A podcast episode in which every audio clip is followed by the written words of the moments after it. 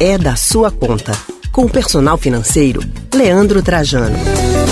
E chegou a hora de falar sobre finanças pessoais na coluna É da Sua Conta. O assunto de hoje, gente, é criptomoedas. Aquelas moedas digitais que ficaram famosas aqui no Brasil por conta principalmente dos bitcoins. Conversamos agora com o personal financeiro Leandro Trajano para saber o que são as criptomoedas e os cuidados que você precisa ter antes de comprar as moedas virtuais. Leandro, boa tarde. Boa tarde, Leandro. Boa tarde, Raul. Boa tarde, Anne. Tudo bem? Prazer aí. E uma boa tarde para o nosso ouvinte. Leandro, vamos começar já explicando o que são essas criptomoedas? Ótimo. É, na verdade, essas moedas surgiram de uma forma mais descentralizada. É uma moeda, um ativo que vem para que se possa transacionar de diversas formas, como se fosse um dinheiro de fato, só que sem intermediários, sem um banco intermediário, sem governo. Então a intenção é mais ou menos essa. Agora, Leandro, as moedas digitais elas não são reguladas por nenhuma entidade, nenhum banco ou os governos, certo? Elas são seguras, amigo? Isso, elas não estão reguladas e, inclusive, o nosso governo, como de outros países, nunca vão reconhecer como moedas. Eles reconhecem como um ativo. Porque a partir do momento que for reconhecido como uma moeda, o governo estaria assumindo que tem uma outra moeda oficial no país que não é apenas o real. Então, ela tem sim segurança.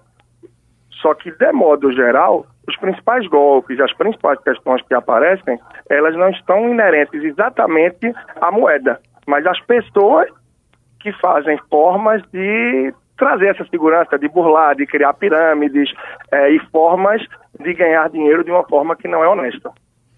Agora, claro, isso não para todas as criptomoedas. Tem algumas que realmente não são sólidas ainda. Hoje existem mais de 4, 5 mil poucas delas a gente pode dizer que se conta nas mãos, as que realmente devem seguir com o tempo e prosperar, ter consistência. Ô Leandro, então como é que a gente pode fazer, por exemplo, para quem tem essa possibilidade, tem essa vontade de investir em criptomoedas? Então, como essa pessoa pode fazer esse investimento e até mesmo de forma segura, tomando os cuidados? Ótimo, você toca em dois pontos, Anne. Um é, eu trago muito isso no dia a dia, que eu não vejo muito como um investimento, é mais uma aposta porque você vai estar tá comprando esse ativo, você vai estar tá comprando essa moeda e ela não vai se multiplicar. É como se você comprasse 100 dólares e quisesse que ele rentabilizasse, que ele crescesse. O dólar pode se valorizar, mas daqui a um ano você vai continuar com 100 dólares. Você pode ter 500 reais porque um dólar passou a valer 5 reais, mas você não vai passar nunca a ter 101 dólares. Então, da mesma forma, as criptomoedas, elas não vão se multiplicar, elas podem se valorizar. E você vai estar apostando na valorização delas, que por sua vez depende de oferta e demanda. E a forma segura de comprar é realmente pesquisando através de internet, você estar seguro de quais são as empresas que realmente estão aptas a transacionar, a oferecer, oferecer operações de compra e venda daquela moeda. Porque essas empresas têm, por sua vez, os reconhecimentos, as formas de estar aptas à venda e a transacionar essa moeda. É, a gente vê muitas empresas, sites ou pessoas que vendem de forma ilegal e quando você vê, fez um depósito e comprou vento, não comprou nada em troca ou um simples papel sem valor nenhum. Então você sempre procurar os sites ou as agências, as corretoras que estão aptas a vender aquelas moedas. Ótimo, excelente. Tá Cuidado certo, sempre obrigado, em qualquer hein? situação, como em qualquer investimento, né, Leandro? É isso, ficar muito atento. E hoje você vê a Leandro, mas por que elas não entraram de uma forma firme no mercado ainda? O que é que acontece?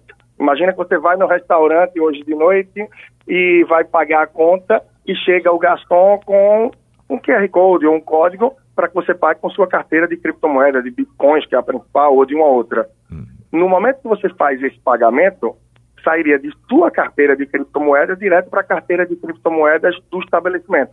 Então, nenhuma das grandes operadoras de cartão, de cartão de crédito iriam ganhar nessa operação. Então, tem uma guerra comercial, tem uma guerra de grandes players por trás que não tem interesse em que essas criptomoedas vinguem. Porque a partir do momento que isso acontecer, elas não vão estar ganhando com as comissões de operações de crédito, débito e por aí vai.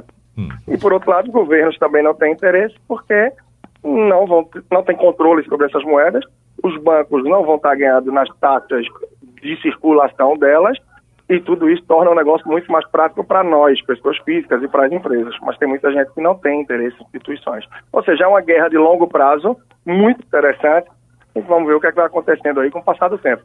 Verdade, vamos ver o que, é que vai acontecer. Obrigada, viu, Leandro? Tá bem, um grande abraço e é um dos assuntos que trato pouco a pouco também.